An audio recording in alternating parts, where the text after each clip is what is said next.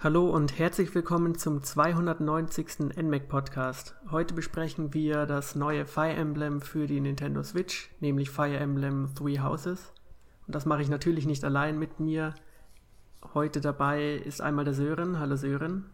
Guten Tag Jonas und guten Tag liebe Hörer. Und auch der Alex. Hallo Hörer, hallo Jonas, hallo Sören. Und wer schon mal einen Podcast oder eine, einen Test zu Fire Emblem auf der Seite angeschaut hat, weiß ja, dass ihr durchaus vielleicht die Experten seid, was Fire Emblem angeht.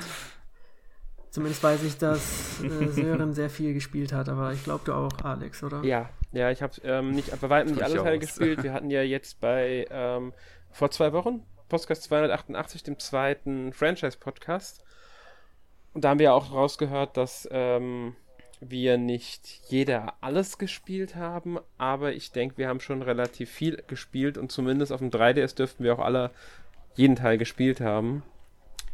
Ähm, ja, also ich denke, wir kennen uns doch relativ gut in dem Franchise aus, würde ich mal behaupten. ja. Das ist gut. Ich habe nur Awakening gespielt, ein bisschen Fates und das war es eigentlich.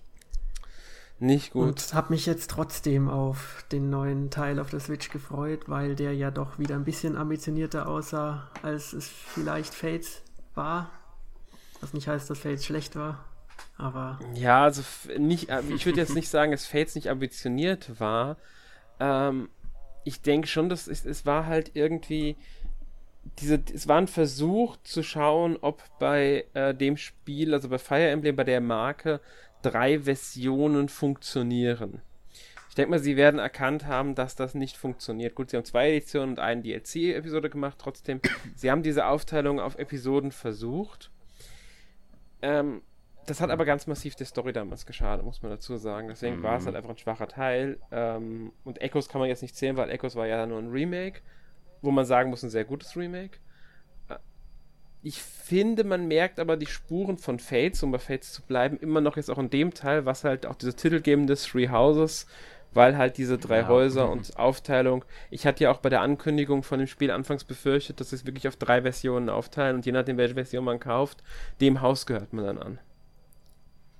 Ja, das ist zum Glück nicht der Fall. Ich ja. weiß, äh, viele, also Sören hatte zum Beispiel viel Fails gespielt. Würdest du sagen, dass die Spiele davon profitieren, dass die Story auf drei Teile aufgeteilt ist? Es kommt drauf an, wie, äh, wie das gemacht wurde. Also es kann funktionieren, es kann auch nicht funktionieren. Also bei Fates hat es eher nicht so funktioniert. Soweit wie ich es jetzt beurteilen kann und gespielt habe, würde ich sagen, klappt das bei Three Houses auf jeden Fall besser.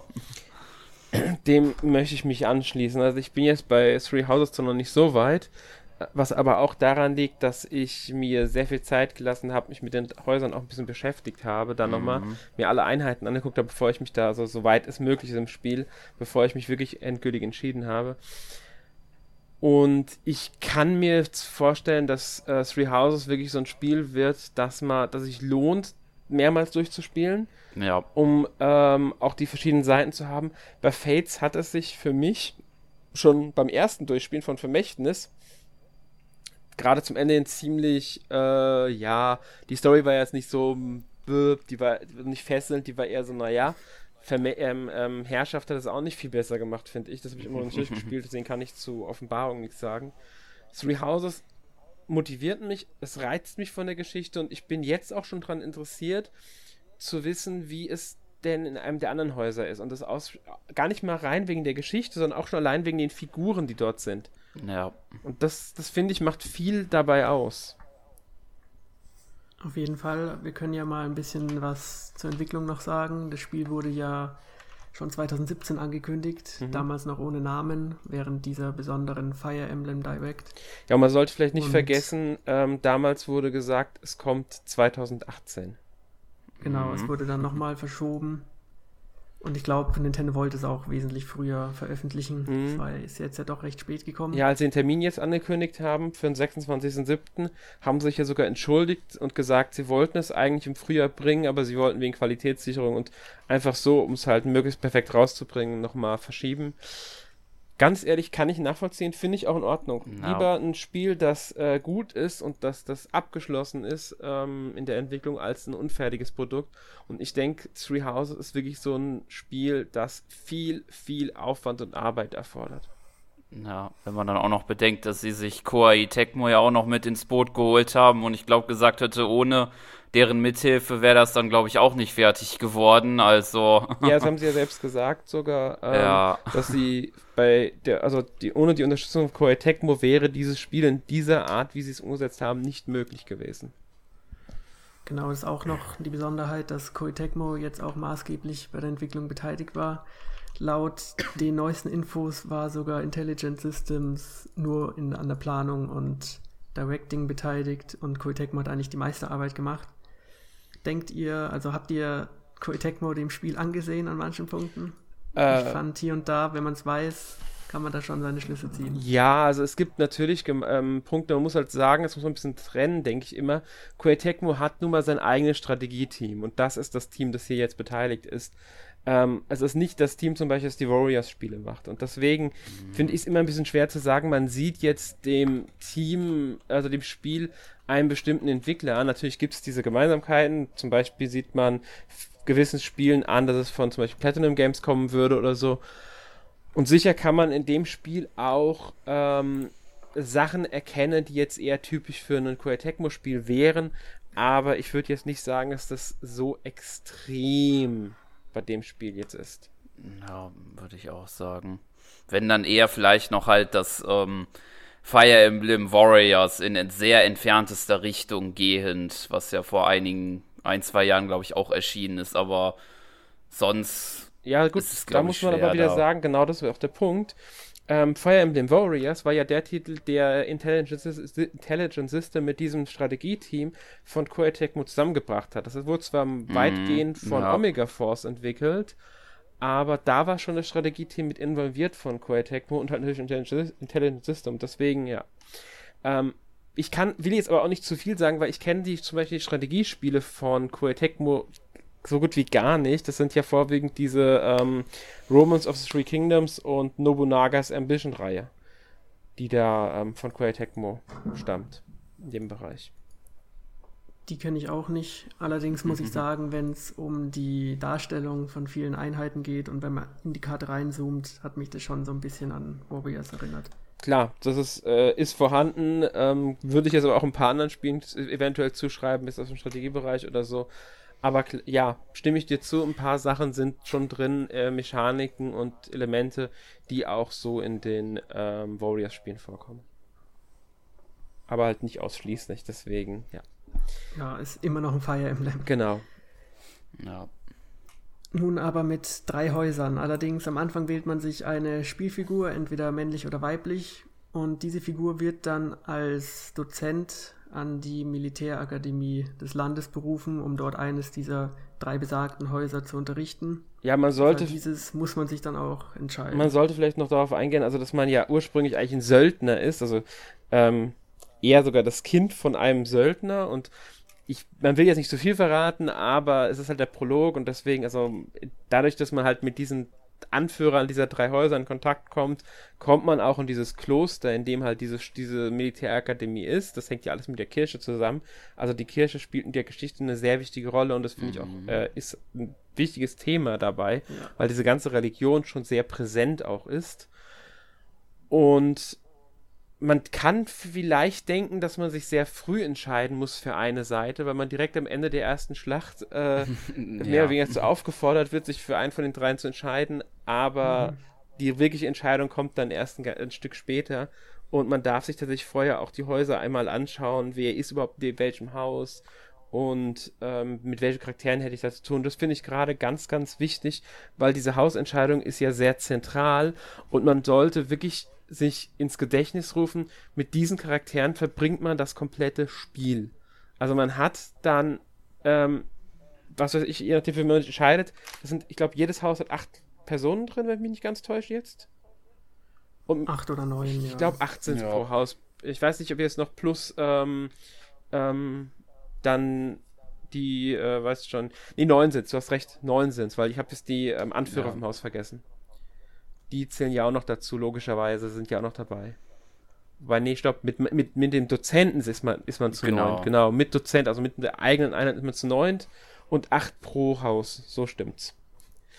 Ja, und ähm, das sind halt so diese acht Figuren, mit denen man zentral zusammen ist. Man kann zwar andere Einheiten rekrutieren, ich denke mal, dazu kommen wir dann noch später ähm, etwas genauer, aber man sollte sich wirklich ins Gedächtnis rufen, diese acht Leute sind erstmal ähm, die, mit denen man interagiert. Und wenn jetzt, da sage ich, von diesen acht Leuten einem fünf total unsympathisch sind, mit denen will man eigentlich gar nichts zu tun haben, bringt es auch, egal was, nichts mit diesem Haus was äh, zu tun zu haben.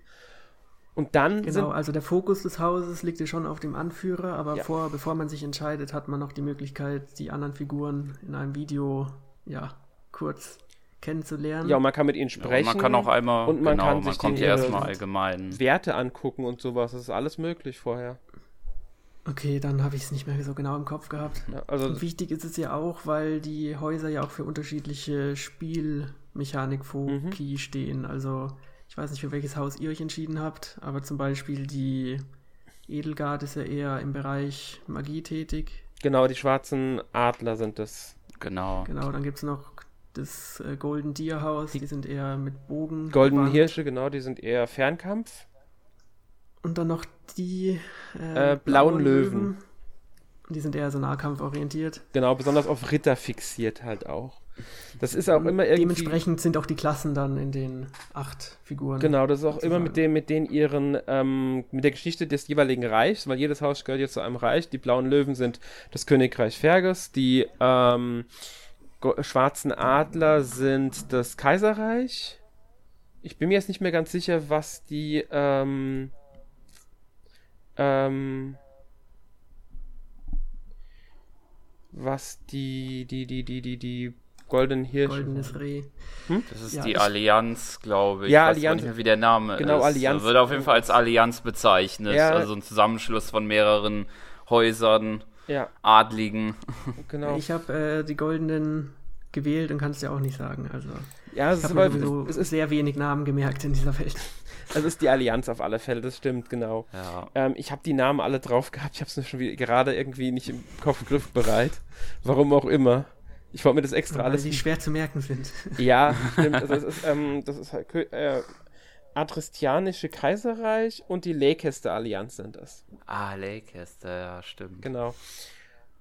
Das ist halt typisch äh, Fantasy mittelalterlich gehalten. Ja, wobei ich sagen muss, ich finde gar nicht mehr so extrem, weil Leicester zum Beispiel ist relativ äh, geht. Adrasteia finde ich als Namen für ein Kai Kaiserreich jetzt auch nicht so schwer.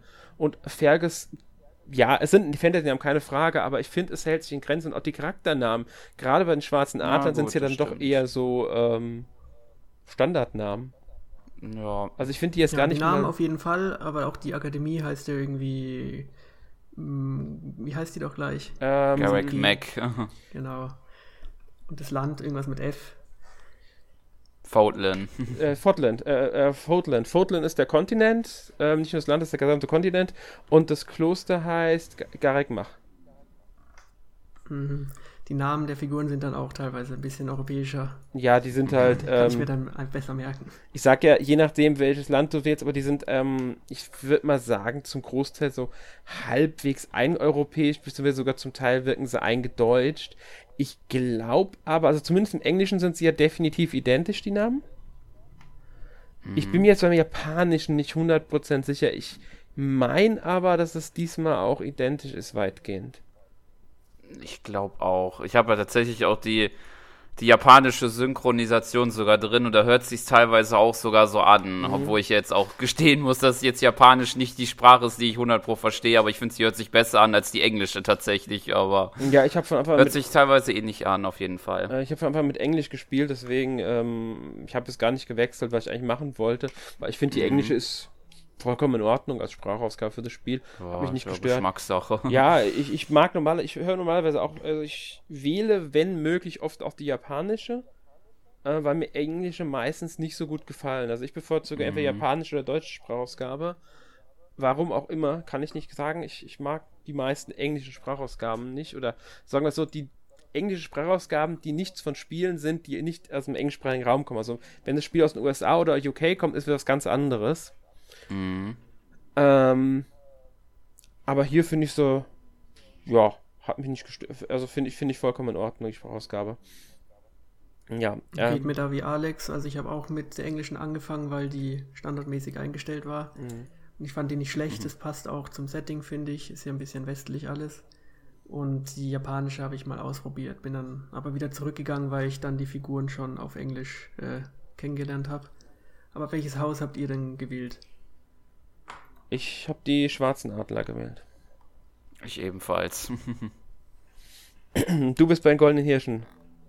Jonas. Genau, also ich am Anfang habe ich mir erstmal die ja, Figuren angeschaut und habe dann gedacht, ja, Bogenschützen sind jetzt selten der Fokus in irgendwelchen Rollenspielen. Da dachte ich mal, nehme ich mal die. Ja. Aber es sind ja eigentlich auch andere Klassen drin und später kann man sich ja dann auch ein bisschen umentscheiden. Ja, also man kann, das wollte man vielleicht dazu sagen, man kann die Charaktere schon äh, in andere Richtungen lenken und es ist auch nicht so, dass jetzt zum Beispiel bei den schwarzen Adlern alle zwingend, also alle direkt auf Magie gemünzt sind. Ja. Die sind schon, also zum Beispiel Edelgard ist ja eher, die kann man ja auch sehr schnell zu einer Schwertkämpferin zum Beispiel umziehen, wegen dieser Lord-Klasse, die es da gibt.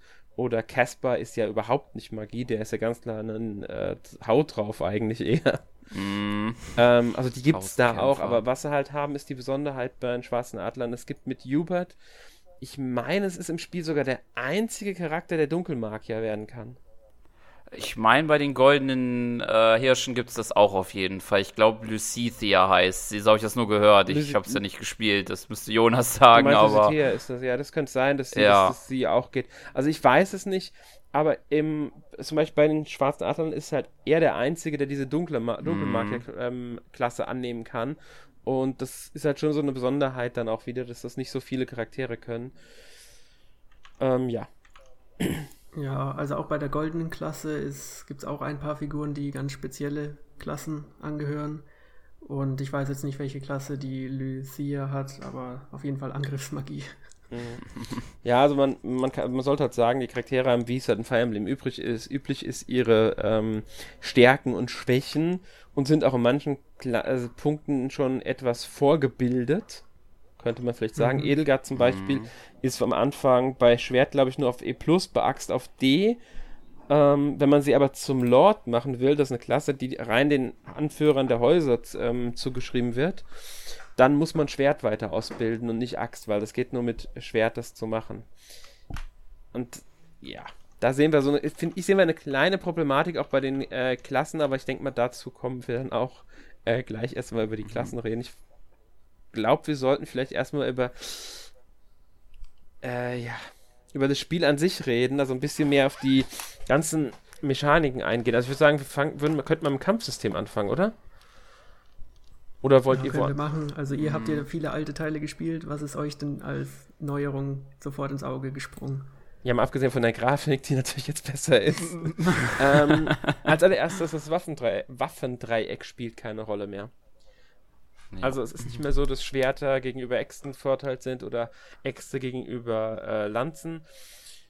Es ist jetzt, ähm, kommt auf die Art, also auf die Waffe selbst, auf die ähm, Werte der Waffe und auf die Werte des Charakters an, wie das Ganze zusammengeht. Zum Beispiel, dass man zweimal angreifen kann, hängt jetzt irgendwie von, ich glaube, wenn man vier Punkte in dem, ich weiß gar nicht mehr welchem Wert das war, über dem des Gegners liegt, darf man zwei Aktionen bringen und solche Sachen.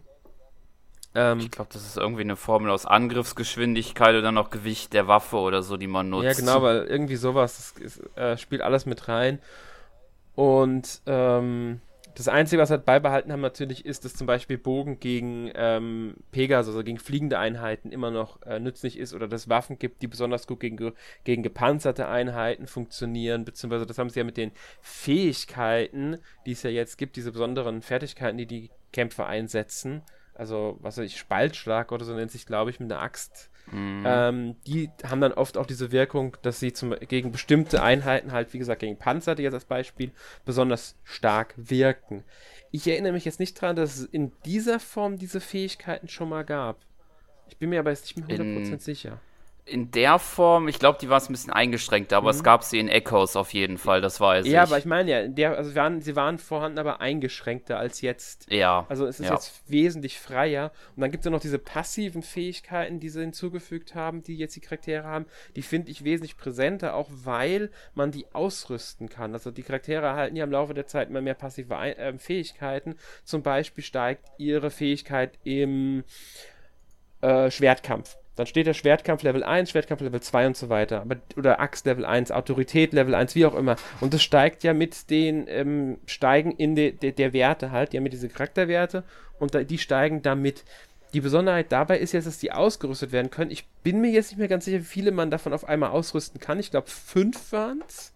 Mhm. Und ähm, diese fünf machen halt dann auch aus, wovon man profitiert im Grunde im Kampf. Das heißt, hat man jetzt Schwert nicht ausgerüstet, kämpft aber im Schwert, dann hat man diesen Vorteil, den das Schwertlevel bringt, einfach nicht. Und, ähm, ja. Ja, nochmal kurz zum Waffendreieck. Ich muss sagen, ich finde es nicht schlecht, dass es weg ist.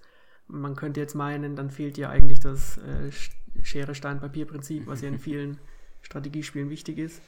Aber ich konnte das Waffendreieck irgendwie noch nie merken. Also für mich hat es nie Sinn gemacht, dass irgendwie die eine Waffe stärker ist als die andere.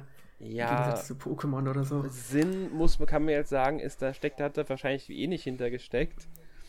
Ähm, ja, aber in, zum Beispiel sowas, dass Pfeile gut sind gegen fliegende Einheiten, das ist ja ein bisschen intuitiver zu merken. Das mhm. also, macht, finde ich, mehr Sinn ich habe es mir immer merken können, weil, ähm, ja, für mich, sie haben es auch immer sehr vereinfacht, indem sie durch Farben gemacht haben. Rot ist Schwert, grün mhm. ist Axt, blau ist Lanze gewesen irgendwann. Genau, und da war es wieder wie bei Pokémon, dann konnte ich es mir wieder merken. Ja, genau, also es, ist, es ist auch ein, es geht auch ein bisschen so in diese Richtung, habe ich so ein bisschen das Gefühl. Es war halt ähm, etwas, ich weiß gar nicht mehr, ich habe ich hab Special ja vor kurzem erst geschrieben zu Fire Emblem. Ähm, da habe ich sogar erwähnt, zu welchem Teil. Ich glaube, zum zweiten Teil ist es tatsächlich hinzugefügt worden. Da muss man auch bedenken, das waren NES-Zeiten. Da, das war noch eine ganz andere Art, wie sowas gespielt wurde. Ähm, und ich denke, es war eine Altlast, die sie einfach seitdem mitgeschleppt haben. Bin mir jetzt gar nicht ganz sicher, gab es nicht irgendeinen Teil, der schon mal auf das Ganze verzichtet hat oder zumindest abgeschwächt hat? Ich meine, irgendeiner von den drei. Also ich glaube, es war auf jeden Fall in verschiedenen Teilen, dass es mal mehr, mal weniger Auswirkungen mhm. hat. Ich glaube, in manchen irgendwie hat es nur so, so einen kleineren Bonus gegeben, in manchen mehr. Aber ich glaube, wenn ich mich richtig erinnere, in Radiant Dawn, wenn man da auf diesem sehr schwierigen Modus macht, ich glaube, da wurde dieses Waffendreieck dann, hatte dann keinen Einfluss mehr. Ich bin mir jetzt echt nicht mehr ganz sicher, aber ich meine nämlich auch, dass irgendwie ähm, das Waffendreieck nicht immer diese Präsenz hatte, die es zum Teil hatte auf alle Fälle, jetzt ist es weg, finde ich persönlich besser. Ich mag mhm. diese ganze Sache mit den Fähigkeiten, auch dass ich die frei ausrüsten darf. Dann kann ich eben mal hingehen und sagen, okay, jetzt kämpft die Einheit nicht mit dem Schwert, weil ich Schwert nicht mehr weiter hochrüsten muss. Schwert ist nur auf B, ich brauche kein besseres Schwert. Ich muss jetzt Lanze verbessern, weil ich für die Klasse, die ich haben will, Schwert und Lanze benötige. Nur als Beispiel. Ich weiß nicht, ob es das jetzt gibt, die Klasse, bin ich mir gerade nicht ganz sicher. Aber nehmen wir als, Be nee, kann wir jetzt mal als Beispiel nehmen. Also rüste ich jetzt die Lanzenlevel aus, da bin ich schon auf Level 1 aber noch nicht auf einem höheren Level. Also rüste ich es weiter aus, rüste das aus, damit dort der Vorteil genutzt wird, weil ich jetzt vorwiegend mit einer Lanze kämpfen will. Das finde ich praktisch, weil das auch irgendwie, finde ich, eine gewisse, es ist jetzt vielleicht nicht super logisch, aber es hat diesen Rollenspielaspekt stärker. Und ich mag das einfach, dass das ist, finde ich bei Three Houses allgemein, es ist, finde ich, taktischer und rollenspiellastiger geworden, dadurch, dass das Waffenträger weggefallen ist. Mhm. Ja, ja, weil man Weitere Neuerungen? Oder mach du erst nee, weil früher habe ich wirklich die Einheiten so platziert, dass immer die mit den. Ich habe einen Axtkämpfer, also rücke ich den gegen Lanze. Und Schwertkämpfer kämpft gegen den Schwertkämpfer. Äh, Schwertkämpfer gegen, gegen Axtkämpfer. So bin ich immer vorgegangen. Mhm. Das war meine Planung. Jetzt ist es nicht mehr die Planung. Ich kann ganz anders planen. Ich kann viel freier agieren in meiner Taktik. Weil es war nun mal oft so, dass der Axtkämpfer gegen den Schwertkämpfer im deutlich im Nachteil ist, den oft auch mhm. gar nicht mhm. besiegen kann. Das merke ich jetzt momentan auch bei ähm, Fire Emblem Heroes auf dem Tablet ganz stark. Dieses Waffenträg ist dort verständlich, es ist ein Mobile-Spiel, aber ich habe es ganz oft, dass wenn ich ähm, im Grunde einen, was ich, ein, ein Axtkämpfer wird von einem ähm, von der blauen Einheit kann man da ja sagen, es ist ja im Grunde egal, ob es ein äh, Lanzenkämpfer oder ein Manakete ist, der blaue, das ist ja wirklich bedarf viel stärker von den Farben nur noch ab. Ähm, die blaue Einheit wird den roten Kämpfer immer töten. beziehungsweise die grüne Einheit immer den blauen oder zumindest stärker treffen im Normalfall. Ja. Es gibt natürlich auch Varianten, die durch Fähigkeiten, aber ihr wisst, denke ich mal schon, was ich da meine. Und, ja. und das finde ich halt jetzt an dem neuen Spiel besser. Also jetzt darfst du Sören, was du sagen wolltest. Ja, also was noch ist auf jeden Fall eine Neuerung noch, die man erwähnen sollte, das sind die ähm, Bataillone und Strategen, weil die gab es, glaube ich, noch in keinem anderen Fire Emblem. Das stimmt, Bataillone und Strategen sind komplett neu. Genau. Ähm, also, um das mal kurz zu erläutern, Bataillone, das ist halt eine Gruppe von Söldnern, je nachdem äh, angepasst, glaube ich, meistens, also ich glaube Infanterieeinheiten, also Fußsoldaten, glaube ich, geht immer, aber sonst halt wie Gepanzerte und, Inf und ähm, Reiter müssen, glaube ich, auch der Klasse entsprechen, oder beziehungsweise der Bewegungsart der Einheit. Und die haben dann nochmal so verschiedene Bonuseffekte dann da noch drauf, ähm, die, glaube ich, die Werte steigern und halt dann die Möglichkeit haben, glaube ich, maximal zweimal diese Strategen einzusetzen. Ähm, ich glaube, die Anzahl, wie oft sie eingesetzt werden können, hängt tatsächlich von der äh, davon ab, wie hoch die dann schon eingestuft sind, weil mit Steigen des Autoritätslevels ja, das kannst du ja bessere nehmen, weil ich weiß zum Beispiel, dass ich auch eine habe, das ist eine Gruppe, ähm, ich glaube, war Magie irgendwann, Magiekorb oder so heißen die. Also sind ja nicht mhm. immer Söldner, sind ja auch von der Kaiserlichen, vom Königreich, von der Kircheneinheiten ja. oder so. Und ähm, die machen Feuermagie. Und die kann ich zum Beispiel nur einmal einsetzen, während ich glaube ich irgendwelche anderen, ich glaube, das ist Heilmagie gewesen, sogar irgendwie sowas, die darf ich sogar dreimal einsetzen. Das hängt auch immer okay. von, von, ab, was für eine Einheit, was für ein Bataillon es ist und von der Gütestufe, sage ich mal, weil die gibt es auch von E bis, glaube ich, A oder so. Und es hängt halt davon ab, welchen Autoritätslevel hat man. Hat man nur ein Autoritätslevel E, darf man keine D-Bataillone befehligen. Mm. Ja, deswegen ist Autorität auch wichtig. Allerdings, jede Einheit, also jeder Charakter, der ein Bataillon befehligt, steigert auch jedes Mal automatisch sein Autoritätslevel mit. Ob man die Einheit, ob man das Bataillon äh, durch Strate die hängen ja von den Bataillonen ab, ob man die jetzt einsetzt oder nicht, ist dabei vollkommen egal. Jeder Kampf erhöht automatisch auch den Autoritätslevel ein wenig. Genau. Also ich muss sagen, ich fand die alle ziemlich stark. Da gibt es welche, die sind ziemlich effektiv. Mhm. Zum Beispiel welche, mit denen man dann fünf Felder sich mehr bewegen kann. Das kann schon sehr viel ausmachen. Oder eben auch Heilzauber, die man dann auch taktisch nutzen kann. Aber die kosten auch alle ein bisschen Geld. Ja. Die Bataillone können schon recht teuer sein. Ich glaube, die kosten äh, am Anfang vom Spiel kosten die irgendwas um die 1000 bis 1500, mhm. glaube ich, oder so pro Bataillon. Und dann erschöpfen sie ja auch. Wenn sie erschöpft sind, können sie nicht mehr eingesetzt werden. Auch der Vorteil wird nicht mehr gegeben, bis man sie halt wieder sich erholen lässt. Und auch dafür muss man wiederum Geld ausgeben. Wobei das nicht ganz so teuer ist. Ja, am Anfang war ich ein bisschen überfordert, weil man ja ziemlich viele Möglichkeiten hatte. Und dann kamen noch die Bataillone dazu und dann wusste ich nicht, soll ich die jetzt nutzen oder nicht. Und man hat ja auch diese Fertigkeiten im Kampf, die dafür halt äh, ziemlich stark sind, aber dafür halt die äh, Behaltbarkeit der Waffen noch ein bisschen weiter senken, was eigentlich eine gute Ressource ist. Hm, du meinst die Kampftechniken? da hat man schon viele Möglichkeiten. Genau, die Kampftechniken. Ja. Ja, die sind, die find, kann man auch nur drei Stück von ausrüsten. Also da sollte man auch schauen, mit welchen Waffen ähm, kämpft die Einheit und was davon soll sie dann auch wirklich nutzen. weil die sind mhm. waffenabhängig und ähm, deswegen muss man immer gut gucken, okay, was ist jetzt wichtig, was macht Sinn, was macht keinen Sinn, womit kämpft meine Einheit wirklich, mit welcher Waffe, mit welcher Einheit soll sie nicht kämpfen zum Beispiel. Also es gibt auch viel Anpassungssachen und das, da finde ich dann auch, ähm, also das, das finde ich einfach so schön, so interessant. Und das wird ja dann auch nochmal später ergänzt durch die Adjutanten. Ja.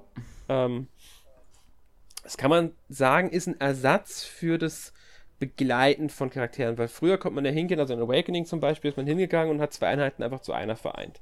Da ist eine zu der anderen marschiert und dann war es, ist, ist die halt, hat die begleitet, sie wurde mitgenommen, hat unterstützt im Kampf, war aber direkt nicht angreifbar, sondern nur die Einheit, die gerade im Vordergrund stand.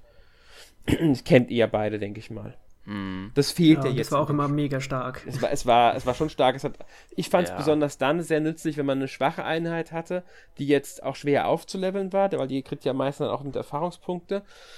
Und es war halt eine sehr nützliche Fähigkeit, um den Unter Unterstützungslevel zu erhöhen.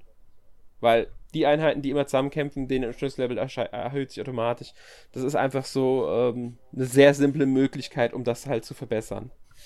Und jetzt fehlt das, man kann die Einheiten dem Schlachtfeld nicht eben mal so zusammenrücken lassen, die können natürlich nebeneinander stehen und dadurch ähm, ja, miteinander agieren, das gibt es auch, wobei die Einheiten gar nicht mehr direkt nebeneinander stehen müssen. Es kann auch ein Feld dazwischen sein und trotzdem kann es sein, dass sie sich im Kampf gegenseitig unterstützen. Mhm. Ist mir auch aufgefallen. Es wird auch vom Kampf angezeigt, welche Charaktere da Auswirkungen drauf haben. Das können sogar mehr als einer sein.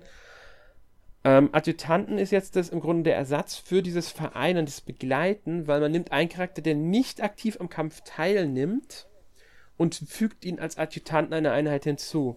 Das heißt, diese Einheit kämpft selbst nicht direkt, sie kann mal eingreifen, das hängt von der jeweiligen Klasse ab, was sie machen. Zum Beispiel heilt mal, heilen oder selbst angreifen oder als schützend vor einer Einheit, also als Schutz einen Angriff abwehren oder sowas. Und ähm, Sie erhalten aber Erfahrungspunkte, soweit ich es im Kopf habe. Und natürlich wird, ich weiß es jetzt nicht so aus dem Kopf, aber ich glaube, der Unterstützungslevel wird dabei auch unterstützt. Aber da bin ich mir jetzt nicht 100% sicher. Ist auf jeden Fall eine interessante Möglichkeit, weil es ist ein mhm. eigenes System für sich, das eine Spielfunktion, die man so, ich sag mal, die nett war, aber die nicht zwingend erforderlich ist, weil es ist ja nicht so logisch, dass zwei Einheiten auf einmal, ja, zusammen agieren, besonders wenn die Bataillone noch dabei sind. Da finde ich das Adjutantensystem eigentlich besser sogar. Ja. Ich auch. Man muss halt erstmal. Bisher habe ich es halt noch nicht so genutzt, mhm. weil mhm. ich noch nicht so viele Einheiten habe. Und man will halt lieber zwei haben als ja. Eine. Geht mir vereint, ähnlich. Zumindest ich. Es geht mir ähnlich. Ähm, und da kommen wir dann auch zu einem Punkt, der auch sehr wichtig ist, wie ich finde, ist halt Rekrutieren von eigenen Einheiten also von neuen mhm. Einheiten. Ein paar kriegt man im Laufe der Story automatisch dazu, beziehungsweise wenn man denen ihre Aufgaben erfüllt, was also so fast jeder machen wird. Ähm, aber den Großteil der Einheiten muss man selbst einfach rekrutieren. Und das geht halt, indem man halt zu denen geht und sagt, hier, ich möchte dich gerne in meinem Haus haben. Das kann man halt mit denen von der anderen, äh, vom anderen Haus machen. Genau, und am Anfang ist es so, im Grunde wird dann, glaube ich, niemand sofort ins eigene Haus springen. Ja, nee, ich sag das nicht. Man, Wie ist es passiert? Ich hab's. Okay, weil es hängt dann von den Fähigkeiten ab, die du schon selbst gelevelt hast. Genau. Das wusste ich am Anfang auch nicht. Und wenn eine Figur zum Beispiel reiten und äh, Pferd, äh, ein Schwert haben will, dann wäre es halt gut, wenn man die erstmal levelt und dann sie nochmal fragt. Ja, wobei. Es hilft aber auch, wenn man die Beziehungs- äh, also die Unterstützungslevel hochtreibt, dann sollen die Anforderungen wohl sinken. Genau, also erstmal, ähm, es gibt bei jedem Charakter irgendwie einen Wert, den man braucht, um ähm, den zu bekommen. Das ist einmal eine Waffenfähigkeit und ein Charakterwert. Es ist immer, immer nur eins, also eins von je, jeweils. Also im Grunde Schwert und Lanze würde jetzt nicht gehen, dass jemand das fordert. Es ist, kann zum Beispiel äh, Bogen und Magie sein. Also der Magiewert vom Charakter soll entsprechend hoch sein und die Bogenfähigkeit vom. Es geht immer nur um den eigenen Charakter. Die anderen im Haus spielen dabei keine Rolle. Macht natürlich schwierig, weil man levelt den Charakter natürlich jetzt nicht irgendwie in fünf verschiedenen äh, Disziplinen gleichzeitig hoch. Deswegen mhm. sollte man sich gut überlegen, welche Charaktere will man rekrutieren, wen kann man gebrauchen. Ja. Äh, erhöht man aber den Unterstützungslevel, was auch mit den Leuten außerhalb des eigenen Hauses geht, indem man halt gewisse Sachen dann unternimmt mit denen. Da sollten wir dann, äh, reden wir gleich nochmal über den Alltag im äh, Kloster. Dann kann man die äh, trotzdem halt den Beziehungslevel erhöhen und dadurch wird dann die, äh, der Wert gesenkt, den man braucht. Ich glaube, standardmäßig braucht man ähm, C bei den meisten Waffenfähigkeiten. Es gibt mhm. Ausnahmen. Und bei den ähm, Charakterwerten braucht man immer so einen Wert um die 20. Aber es hängt auch immer von dem Charakter, den man rekrutieren will, ab. Einige sind etwas leichter zu überzeugen, andere etwas schwieriger. Ich bin mir jetzt nicht sicher, ob es zum Beispiel, wenn man bei der Waffenfähigkeit B hat, dann der ähm, Charakterwert etwas niedriger sein darf. Das kann ich so noch nicht sagen. Entscheidend ist aber halt, dass, äh, wenn er in Entschlüsselungslevel schon höher ist, ich glaube auf C ist, dann senkt sich der Wert, dann sind die leichter zu rekrutieren. Eine Ausnahme stellt anscheinend Sylvain dar. Ich bin mir jetzt gar nicht mehr sicher, zu welchem Haus der gehört. Ich glaube, der gehört zu den blauen Löwen. Ja, genau. Den konnte ich sofort rekrutieren. Und das macht er anscheinend immer dann, wenn man einen weiblichen Hauptcharakter spielt. Ja, genau. Ich, das habe ich auch schon gehört, genau. Ja. Bei weiblichen Hauptcharakteren wechselt der sofort. Dafür gibt es auch eine andere Ausnahme. Hilda von den Goldenen Hirschen, die wechselt definitiv nicht ins Haus der Schwarzen Adler. Die ist sehr stark. Ja. Schade. Also die ähm, wechselt nicht. Da gibt es natürlich noch zwei, aber jeweils zwei Charaktere pro Haus, die sowieso nicht wechseln. Also ähm, Edelgard und äh, Dimitri Claude, also die drei Anführer von den Häusern, wechseln definitiv nicht. Und denen ihre Bodyguards. Also das sind Hubert, Dedu und ich weiß gar nicht mehr, wer das jetzt bei dem äh, Goldenen Hirschen ist. Könnte sogar sein, dass hier ähm, Hilda als diese Ja, ich meine auch, dass es Hilda Ich wäre. meine auch, dass Hilda dann als diese Figur ähm, fungiert und dass sie deswegen nicht, äh, dann könnten, dann dürfte sie aber eigentlich auch nicht zu den blauen Löwen rekrutiert werden können. Und ich hatte nur gelesen, dass sie nicht zu den schwarzen Adlern geht, aber gut, vielleicht geht es da auch nicht zu den blauen ähm, Löwen. Ich glaube, sie ist rekrutierbar tatsächlich. Ähm, für andere Häuser. Ich bin mir jetzt aber nicht mehr ganz sicher. Auf jeden Fall, nicht jeder kann rekrutiert werden, zumindest nicht oder nicht in jede ähm, in jedes Haus. Das ist vielleicht dabei der entscheidende Faktor. Ja, man sollte ja seine Ziele relativ früh festlegen, wen man denn gerne haben will, um dann halt darauf hinzuarbeiten. Und dafür hat man ja mehrere Möglichkeiten, denn die neue Spielstruktur, es ist ja jetzt alles eingeteilt in einem Art Kalendersystem. Mhm. Deswegen hat man ja nur noch begrenzte Zeit und unter der Woche ist sozusagen Lernen angesagt. Und nur am Wochenende hat man dann die Möglichkeit, sich ein bisschen frei im Kloster zu bewegen. Ja, man sollte vielleicht dazu sagen, das klingt jetzt halt so, dass man irgendwie die ganze Zeit unter Zeitdruck steht. Ähm, ist jetzt natürlich nicht der Fall und es ist auch nicht so, dass jetzt weniger Spiel Ja. im Spiel steckt. Äh, weil früher gab es es ja schlichtweg nicht. Ist das, äh, dieses System, da ist man halt auf der Weltkarte rumgereist, hat Kämpfe ausgeführt, beziehungsweise ist von Kapitel zu Kapitel gegangen oder hat noch Nebenmissionen gemacht. Jetzt hat man durch, de- durch dieses System hat man noch viel mehr drumherum. Ja. Also sie haben, finde ich, eher noch drumherum das Ganze wesentlich vergrößert, ähm, als dass sie was, äh, dass sie jetzt was weggenommen hätten. Ja, definitiv. Ja. Wenn man dann bedenkt, äh, wie groß diese neue Spielwelt ist, das äh, Kloster. Das ist ein Komplex mit mehreren Etagen, wo äh, ja fast 100 Charaktere, glaube ich, äh, sind, mit denen man unterschiedliche Art und Weise interagieren kann. Also man kann reden mit verschiedenen, man kann angeln gehen, man kann äh, zusammen speisen gehen. Chor singen gibt's glaube ich noch. Also es ist unfassbar, wie viel äh, Möglichkeiten man da hat, allein das zu erkunden, die dieses Kloster. Ja. Und da sollte man vielleicht noch dazu sagen, also wenn man sich für Erkundung entscheidet, man kann sich, ähm, also wie Jonas schon gesagt hat, die Woche besteht aus Lernen. Am Montag, der, also am ersten Tag der Woche, ähm, legt man halt fest, was in der Woche gelernt werden soll. Man macht noch Einzelunterricht mit Schülern und ähm, legt eine Gruppenaufgabe fest, die zwei Leute machen können. Da gibt es drei verschiedene, die dann halt auf entweder Reiten, Rüstung oder Lanzenwert erhöhen. Und ähm, dann wird die Woche über halt gelernt. Es gibt dann noch kurze Events, in denen dann die Schüler ankommen, einen Fragen stellen oder Vorschläge machen, in welche Richtung sie sich gerne entwickeln würden. Zum Beispiel, dass sie halt die in die Klasse gerne machen würden oder dass sie das gerne trainieren würden. Weil man gibt immer bis zu zwei Ziele an, was die Charaktere lernen. Das ist auch das, was am Ende der Woche dann erhöht wird automatisch. Also in welchen Bereichen sie dann sich verbessern automatisch. Und der Sonntag, also der letzte Tag, ist im Grunde dieser freie Tag. Und da kann man sich dann zwischen verschiedenen Sachen entscheiden. Das sind genau ähm, Erkunden, Seminar, Kampf oder Ausruhen. Zusätzlich kann man noch auf den Marktplatz gehen und einkaufen. Das kann man definitiv immer machen. Macht man halt übers Menü dann. Oder man wählt noch Examen. Da kann man dann Leute die Klasse wechseln lassen durch. Und ähm, ja, je nachdem, was man wählt, kann man dann agieren. Kampf bedeutet natürlich, dass man kämpfen geht, Mission erfüllt. Seminar bedeutet, dass man irgendeinen der Dozenten in der Schule auswählt, ähm, dass der was beibringt. Das sind auch immer zwei verschiedene Fertigkeiten, Kampffertigkeiten, zum Beispiel Schwert und Lanze oder sowas. Und erkunden heißt halt das, wovon wir schon geredet haben, dass man im Kloster frei herumlaufen darf. Ja. Exakt. Und dann hat man eine begrenzte Anzahl an Aktivitätspunkte, die man investieren kann, wie man will. Es gibt auch Sachen, die kosten jetzt keine Zeit, zum Beispiel Angeln oder auch den Garten pflegen. Und auch so mit den Leuten reden kostet in der Regel keine Zeit. Aber wenn man jetzt seine Fähigkeiten verbessern will oder eine Teestunde abhalten will mit bestimmten Figuren, dann dauert es ein bisschen länger. Genau, das kostet halt einen der Fertigkeitspunkte, die man hat. Ähm, die steigern sich durch äh, den Dozentenrang, den man hat. Ein Dozentenrang, der wird aufgelevelt, zum Beispiel auch dadurch, dass man mit anderen Leuten was unternimmt oder was lernt. Ähm, und Eigentlich immer, egal was man macht. ja, normale Gespräche erhöhen den Dozentenrang im Normalfall nicht. ja Aber ähm, schon die Quests, weil man hat ja auch Quests, die im Normalfall auch keine Zeit kosten, die zu erfüllen. Also auch die kann man einfach machen. Es gibt einige Quests, die natürlich einen Aktivitätspunkt kosten, weil die eine neue Möglichkeit freischalten, durch die man halt sich äh, Zeit verbringen kann im Kloster.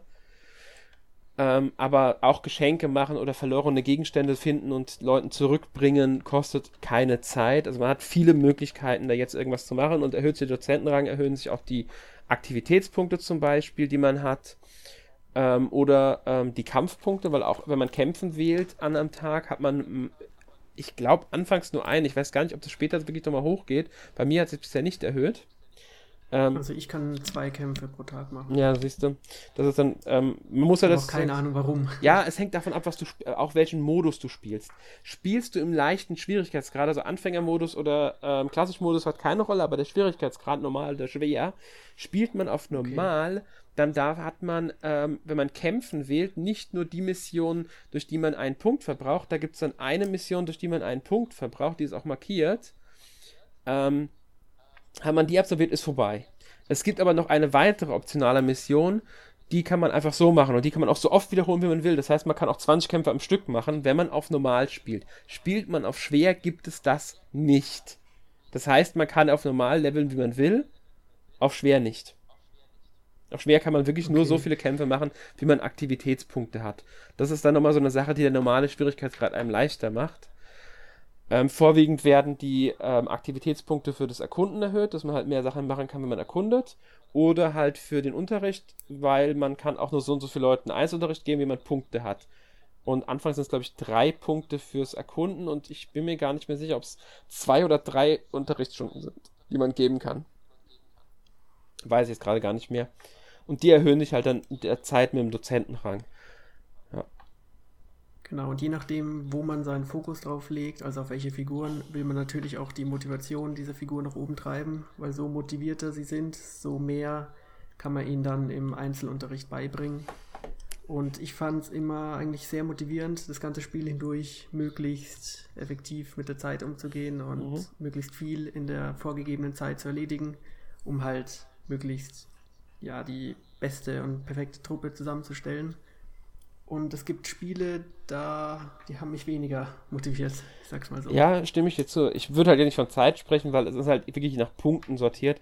Also ich kann mir jetzt auch, was ich, zwei Stunden hinstellen und äh, im Kloster rumlaufen, ist auch möglich. Ähm, ja, aber es bringt halt nicht. Nee, natürlich nicht, aber man kann es theoretisch machen. Ich kann halt wirklich überlegen, ähm, ohne Druck dahinter, für was gebe ich meine Punkte aus. Genauso im Unterricht. Ja, es ist nicht wie Shenmue oder so. Ja. Oder in Game-Zeit. Genau, okay. ich kann halt wirklich ähm, auch beim Unterricht mir überlegen, wen unterrichte ich jetzt, bei wem macht es Sinn.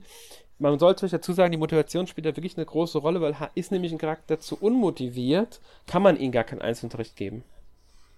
Mhm. Also wenn die auf dem untersten Wert sind, geht das nicht mehr. Und man kann, je höher die Motivation ist, also man ähm, verbraucht einen Punkt, um einen Schüler zu unterrichten. Hat er aber volle Motivation, dann darf man dem Schüler mindestens, ich glaube, vier Unterrichts äh, Einheiten geben. Also in vier Werten darf man dem Unterricht geben. Man kann auch viermal zum Beispiel einen Wert Schwert nehmen oder so. Ähm, außer sie machen perfekt, dann kann man sie einmal loben und kriegt nochmal einmal Motivationsschub dazu mit einem Punkt. Dann kann man einmal eine fünfte Stunde noch geben. Das finde ich ist eine sehr wichtige Sache, weil natürlich will man das möglichst effektiv nutzen, dieses Einzelunterricht. Also nimmt man die Leute, die am motiviertesten gerade sind. Manchmal passiert es dann halt, dass auch die Leute, die man vielleicht lieber unterrichten will, gerade nicht sind aber man will ja eh eine ausgewogene Einheit haben. Deswegen ist es ja auch sinnvoll, mal jemand anderem Unterricht zu geben, damit mhm. auch der Charakter in seinen Werten steigt. Weil es soll ja nicht nur, was weiß ich jetzt, nur Edelgard und Dressier total gut werden, als Beispiel, sondern auch, was weiß ich, ähm, Linhard und äh, Bernadetta sollen richtig stark werden. Mhm. Das ist halt. Das ja, und das klingt jetzt vielleicht alles sehr kompliziert und das Spiel hat wirklich viele Spielmechaniken und eigentlich gibt es immer irgendeinen Balken, den man nach oben treibt, egal was man macht. Ja. Es hat am Anfang auch ein bisschen gedauert, bis ich da durchgestiegen bin, vor allem weil nicht immer alles so gut erklärt wurde, wie es hätte können, finde ich. Finde ich jetzt gar vor allem, nicht. was äh, Motivation angeht oder halt das Rekrutieren der Einheiten hm. von anderen Klassen. Fand ich jetzt überhaupt da nicht. Da stand immer nur, ja okay, ich wusste es nicht, ich musste danach schauen, ab wann hm. die jetzt drüber kommen. Also ich wusste nicht, dass ich den Hauptcharakter verbessern muss in diesen Fähigkeiten. Okay, das ist, ähm, kann ich verstehen. Das ist jetzt nur so sehr ähm, es ist sehr marginal erklärt. Mir war direkt ja. klar, dass der Hauptcharakter ist, der in den zwei Werten, die da angezeigt werden, ähm, erhöht werden muss. Welchen Wert man braucht, das verrät einem das Spiel natürlich nicht. Das sagt nur, du musst besser werden in Bogen und Magie, jetzt das Beispiel. Mhm. Ja, aber nicht wie viel nee, und so, das stimmt. Das muss ja auch nicht sein, finde ich, weil das soll man ja selbst rausfinden. Ja. Das ist ja so eine Sache, man weiß halt, für welche Sachen die sich interessieren, das kriegt man als Hinweis. Und wenn man die halt rekrutieren will, dann muss man halt seine Werte in den Bereichen erhöhen und halt, ja, das machen. Da kann ja. übrigens dann auch der Einzelunterricht, wie ich finde, sehr hilfreich sein, den man, also der Einzelunterricht für sich selbst. Man kann ja während im Kloster auch zu den anderen Dozenten gehen und zu gewissen anderen Leuten, also zum Beispiel zu Manuela oder ähm, ja, zu Manuela. Zu seinem Vater. Gerard oder wie er heißt. Ja, genau. Gerald, ja, ich glaube, der andere heißt, heißt genau. Hammann. Es gibt auch noch Ritter, wie glaube ich Alois mhm. und genau. Zu die haben ja auch noch Fähigkeiten gehen, beibringen. einen dann. Und wenn man möchte. Ja, das habe ich auch ein paar Mal im Anspruch genommen. Genau, in den verschiedenen Werten. Ja. Und da kann man, wenn man möchte, sich auf die Sachen konzentrieren, die man im Kampf jetzt gar nicht so oft benutzt. Wenn man zum Beispiel mit dem einen Charakter gar nicht so viel Bogenschießen macht. Dann geht man zu demjenigen, der im Bogenschießen beibringt und bringt so seinen Wert etwas höher. Kostet einen zwar ähm, jedes Mal einen Aktivitätspunkt, wenn man aber sowieso aktivitätsmäßig gar nicht mehr so viel zu machen hat oder sich sagt, okay, den Aktivitätspunkt investiere ich jetzt da rein, kann man so leicht den Charakter auch etwas höher bringen in einer in einer Stufe, ohne diese Fähigkeit jetzt zu oft im Kampf nutzen zu müssen. Es dauert trotzdem natürlich, das auszubilden. Das ist immer so dieses, diese, diese zweischneidige Sache dabei. Ob es nicht besser ist, die Werte zu erhöhen, die man halt für den Charakter braucht. Aber ist halt auch immer so diese Frage dabei. Das muss man sich halt dann abwägen.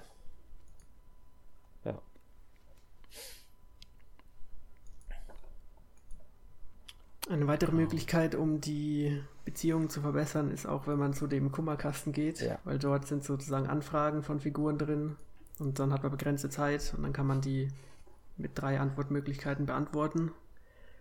Und ich muss sagen, ich fand das eigentlich immer ziemlich lustig, weil die Antwortmöglichkeiten nicht so einfach waren, wie ich am Anfang gedacht hatte. Und man hat nur, zwei, nur 30 Sekunden Zeit, sich die Antwortmöglichkeit ja. zu überlegen. Das darf man vielleicht auch nicht vergessen. Ähm, ja, man sieht die Silhouette von der Figur, die die Frage gestellt hat. Also manchmal ist es klar, manchmal nicht so. Mhm. Und man muss halt die Antwort sozusagen für die Figur passend wählen und nicht jetzt unbedingt die moralisch beste Antwort, ganz, was nicht so einfach ist. Ja, das ist manchmal ist es ganz schön schwer, weil ähm, auch wenn man weiß, welche Figur es ist, entscheidet man sich leicht mal falsch, weil man einfach denkt, ja. okay, das könnte jetzt das sein, aber die andere Antwort würde auf der, bei der Figur jetzt auch passen. Und deswegen muss man dann abwägen, okay, was ist jetzt das besser passende? Das macht es nicht ganz so einfach immer. Ich finde es trotzdem sehr interessante Mechanik, weil man so nochmal zusätzlich Pluspunkte sammeln kann. Bei den Charakteren. Mhm. Ja. Oh, Ansonsten mir ist jetzt auch noch eine Sache gerade auch noch eingefallen, dann da, äh, es gibt ja auch noch die Reputationspunkte. Ich weiß nicht, ob euch die auch schon aufgefallen sind. Diese sehr äh, hochgetrabenen Punkte vom Name, die man, glaube ich, bekommt, wenn man Quests abschließt. Ja, und bei Kämpfen, wenn man die abschließt, kriegt man die auch. Aber ich muss ehrlich sagen, ich weiß immer noch nicht so 100%, wofür die gut sind. Diese okay. Punkte kann man austauschen in einem ganz hinteren Bereich in dem Kloster. Das ist da, wo man auch halt den Kummerkasten hat, da ganz abgelegen. Da gibt es vier Statuen, zu denen man beten kann, was halt im genau heißt, diese Punkte einzusetzen. Und mit denen kann man dann nochmal halt äh, die Raten steigern, welche ähm, Fähigkeiten sozusagen äh, äh, bei dem Lernen von den Schülern auf schneller aufgelevelt werden können. Man kann dann sagen, äh, das Schwert soll schneller steigen oder Lanze. Und ich glaube, man kann auch noch sagen, man soll dann in den Kämpfen mehr Erfahrungspunkte bekommen. Ja, also, also da kann man wirklich, das dafür, dass es so wichtig ist, ist es leider zu einfach zu übersehen, finde ich. Ja, würde ich auch sagen. ja. Ist halt ganz oben im Eck rechts. Genau. Das ist wirklich ein bisschen arg versteckt. Also ich war bei den Statuen, aber das habe ich jetzt nicht rausgefunden, dass ich da irgendwie die Punkte einsetzen kann.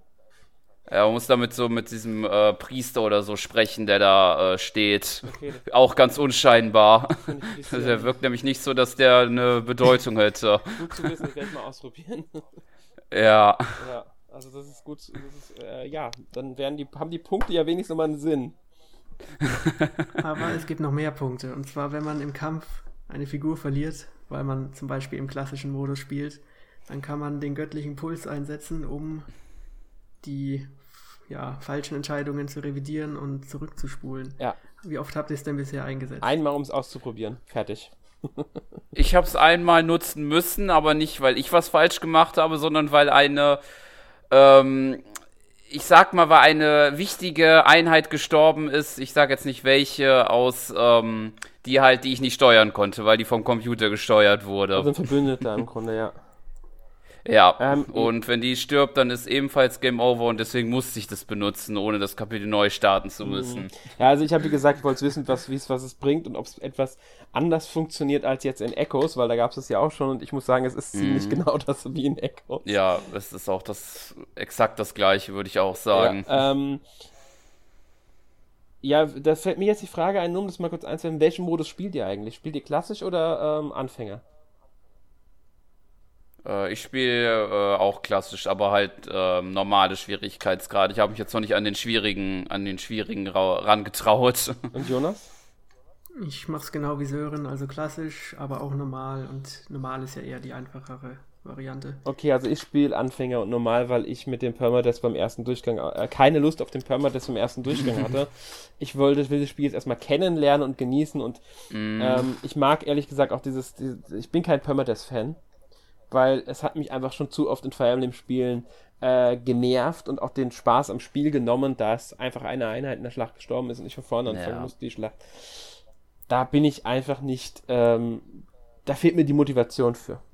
Bin ich ganz ehrlich. Ja, kann ich verstehen. Ja, ähm, ich fand es halt interessant, weil es halt nochmal ein bisschen die Dramatik im Kampf erhöht, weil man ein bisschen besser aufpasst. Auch wenn ich sagen muss, bisher ist noch niemand gestorben. Also ich habe einmal rückspulen müssen, aber wirklich tot war noch niemand. Wie sieht es bei dir aus, Sören? Ja, aber mir war es so ähnlich. Aber ich denke, das wird halt auch wegen dem normalen Schwierigkeitsgrad zu sagen. Ich habe gehört, dass schwer auch wirklich um einiges schwerer sein soll. Mhm, habe ich auch gehört. Außerdem habe ich irgendwie gelesen, dass wohl noch ein dritter Schwierigkeitsgrad hinzugefügt werden soll irgendwann, mm. der dann nochmal schwieriger ist. Ähm, ja, aber ja. ich finde, der Permadeath motiviert mich schon ein bisschen besser aufzupassen, weil ohne den rennt man halt nur noch blind rein, finde ich. Nö, mache ich überhaupt nicht. Also ich, ich gehe taktisch vor, ich gehe überlegt vor, äh, weil ich will trotzdem keine Einheit verlieren. Also äh, wenn ich eine Einheit verlieren würde, würde ich auch diese Rückspulfunktion benutzen, weil ich das möglichst gut abschließen will. Und das Spiel belohnt dich, wenn du Verbündete hast, ja auch dafür, dass du möglichst wenige Verbündete verlierst. Das heißt, ich beschütze auch, mhm. setze mich auch dafür ein, die Verbündeten zu beschützen und opfer aber meine eigenen Einheiten genauso wenig. Also, das ist mir jetzt überhaupt nicht aufgefallen, dass ich deswegen weniger auf meine Einheiten achten würde. Überhaupt nicht. Okay, kommt dann immer auf den Spielertyp mhm, an. Genau, das, ich denke auch, das ist Spielertyp abhängig. Wenn ich es jetzt nochmal spielen würde, dann würde ich auch mal den schwierigeren Schwierigkeitsgrad versuchen, aber ich bin mir noch nicht sicher, ob ich es nochmal durchspiele direkt. ja. Ja. Äh. Gut, dann können wir ja auch mal ein bisschen über die technischen Neuerungen reden, weil auf der Switch ist natürlich wesentlich mehr möglich als noch auf dem 3DS. Ja. Zum einen haben wir jetzt die 3D-Umgebung als Kloster, das wir erkunden können. Mhm. Wie hat es euch denn gefallen, so optisch? Ja, also ich lese im Plan, dass du die Frage geschrieben hast, wie schlimm finden wir es. Die kann ich nicht nachvollziehen, ehrlich gesagt. Ja. Ich finde das Spiel grafisch jetzt nicht so schlecht.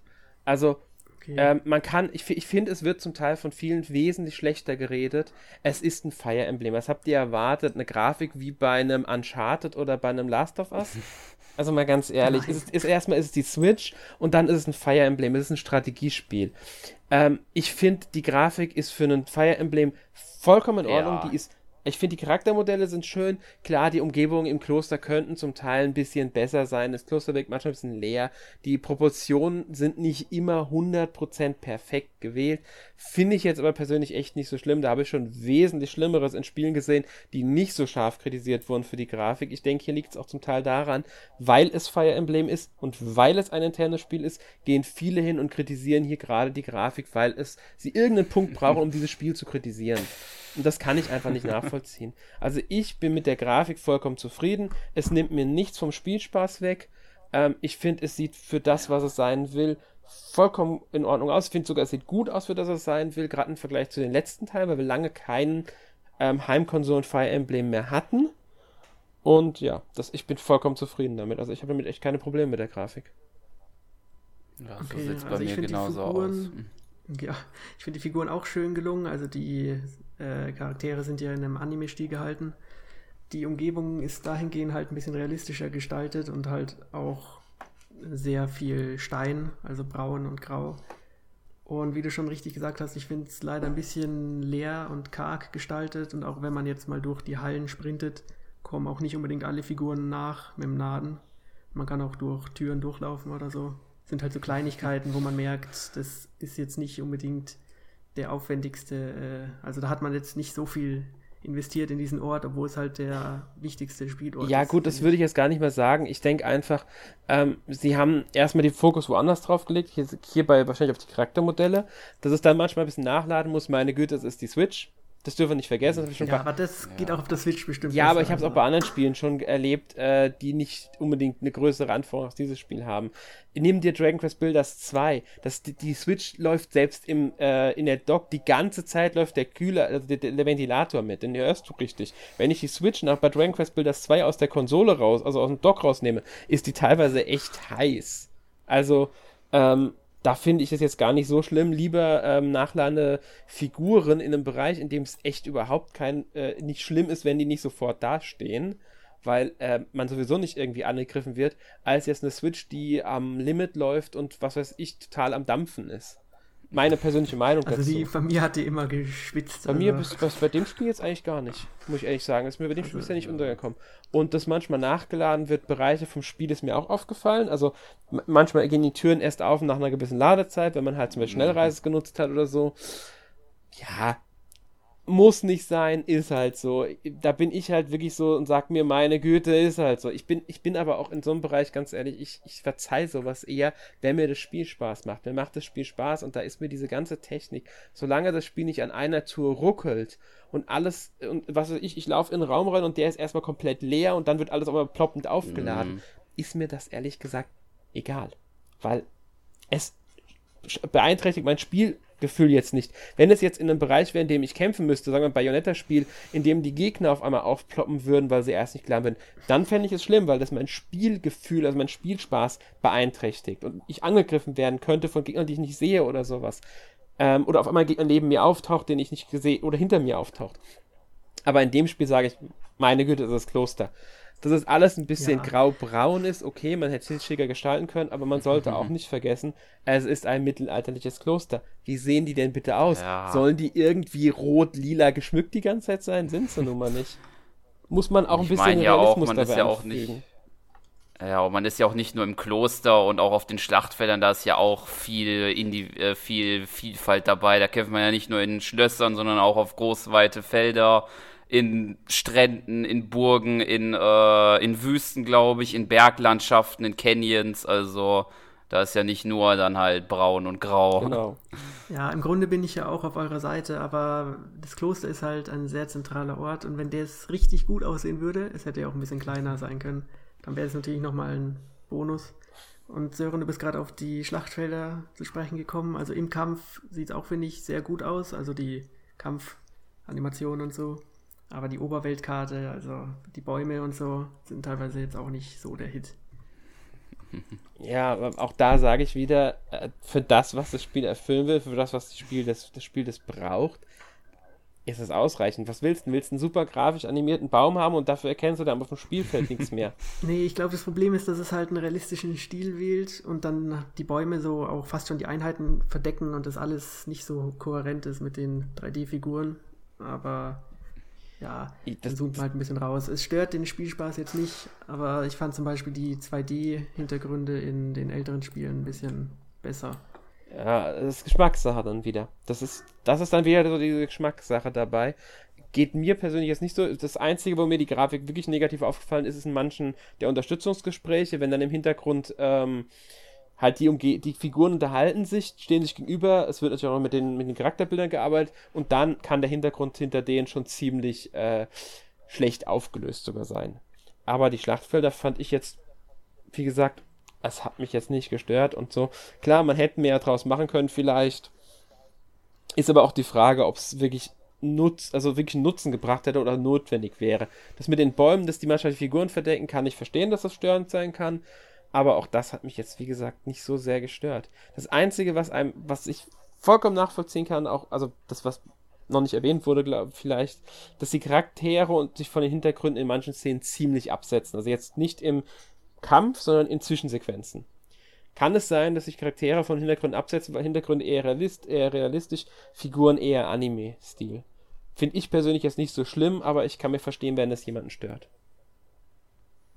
Okay, das ist mir jetzt nicht so aufgefallen. Ja, aber, ich, ja. ich habe ich hab die Kritik, ich habe halt ein bisschen was gelesen, deswegen habe ich die Kritik mitbekommen. Ich persönlich sage ja, mir, mir, mich stört's nicht.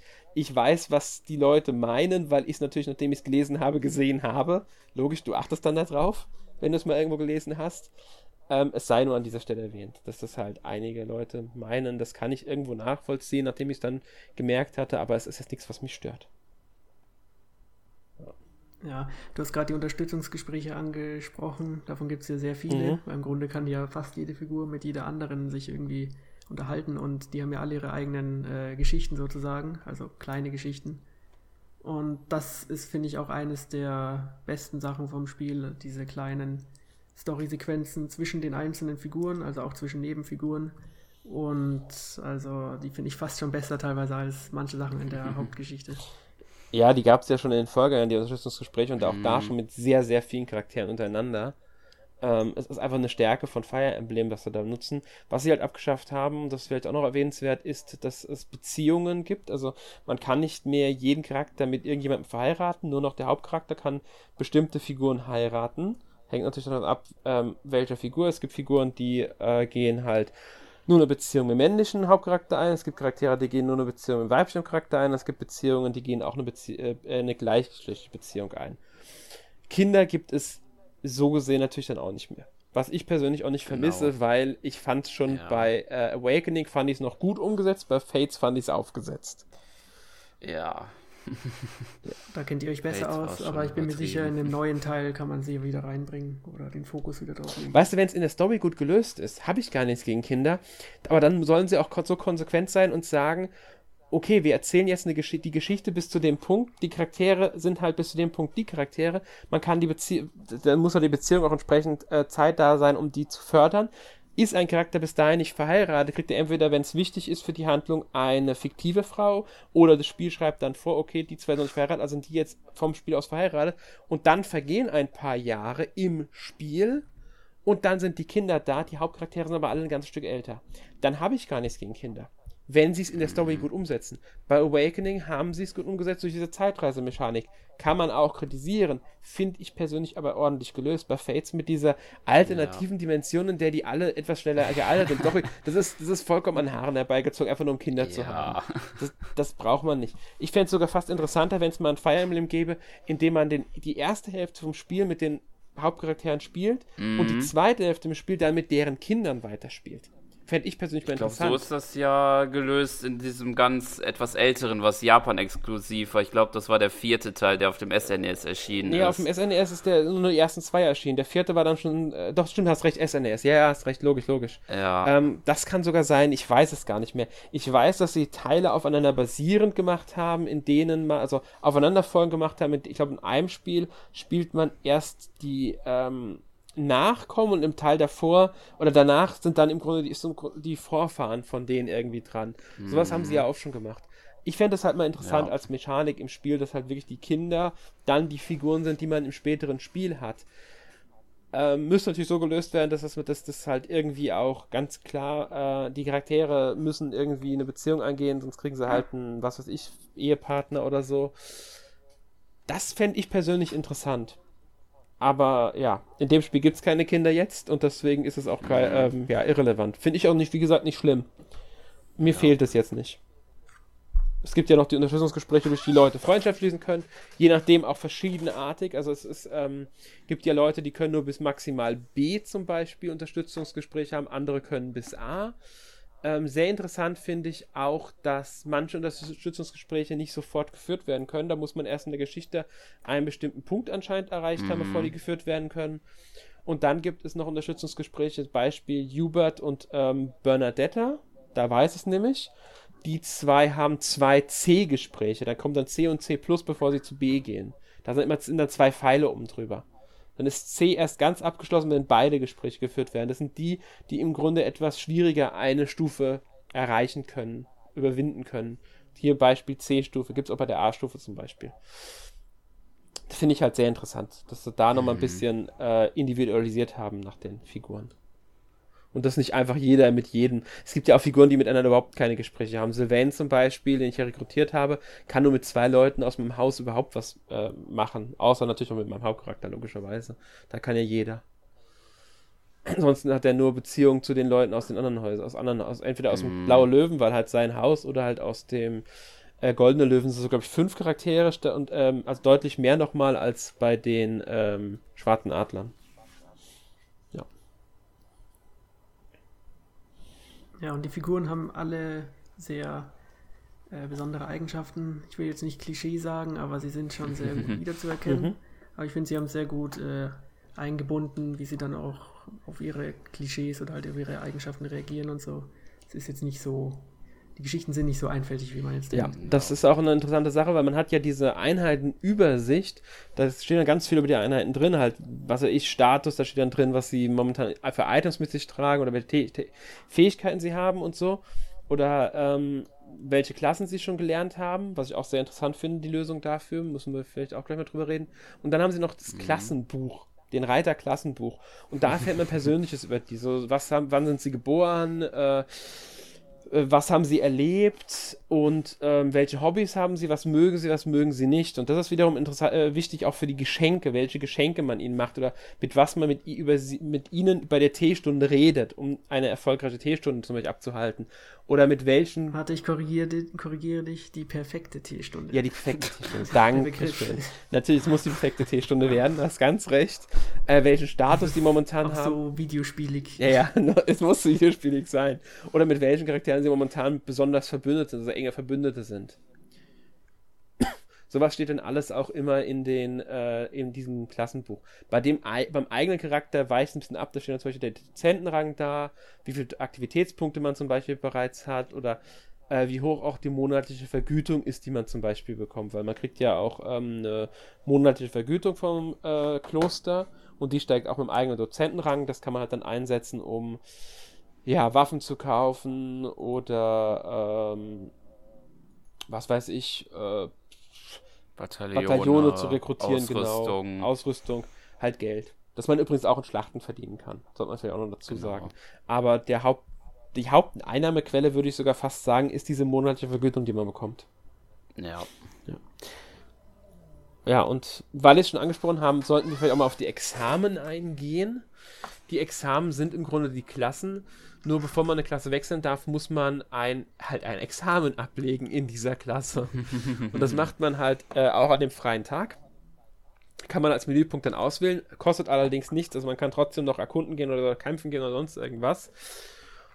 Und dann hat man seine Charaktere und dann darf man auswählen, ähm, verschiedene Stufen gibt es. Die Primarstufe, die Mittelstufe, die Oberstufe und die anfangs geschwärzte Stufe. Die kriegt man erst, wenn mhm. man einen bestimmten Dozentenrang erreicht hat. Und ähm, dann gibt es halt verschiedene Klassen und man muss halt gewisse Werte erfüllen. Zum Beispiel, ich glaube, um in der Primarstufe Mimidone zu werden, braucht man Schwert D oder höher. Als Beispiel. Für Soldat braucht man, glaube ich, Lanze. Für Kämpfer war es Axtbogen oder Faust. Und für Mensch Vernunft oder Glaube. Vernunft oder Glaube sind die mhm. jeweiligen Magierichtungen. Vernunft ist schwarze und dunkle Magie, Glaube ist weiße Magie.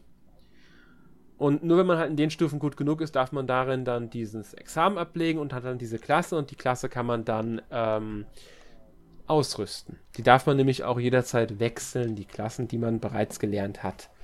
Und wenn man ähm, oft genug in einer Klasse kämpft, sammelt man Erfahrung, für jeden Kampf einen Punkt, ob man Angriff oder Selbstkampf ist aber egal und steigt dann, äh, kann dann auch diese Klasse irgendwann meistern.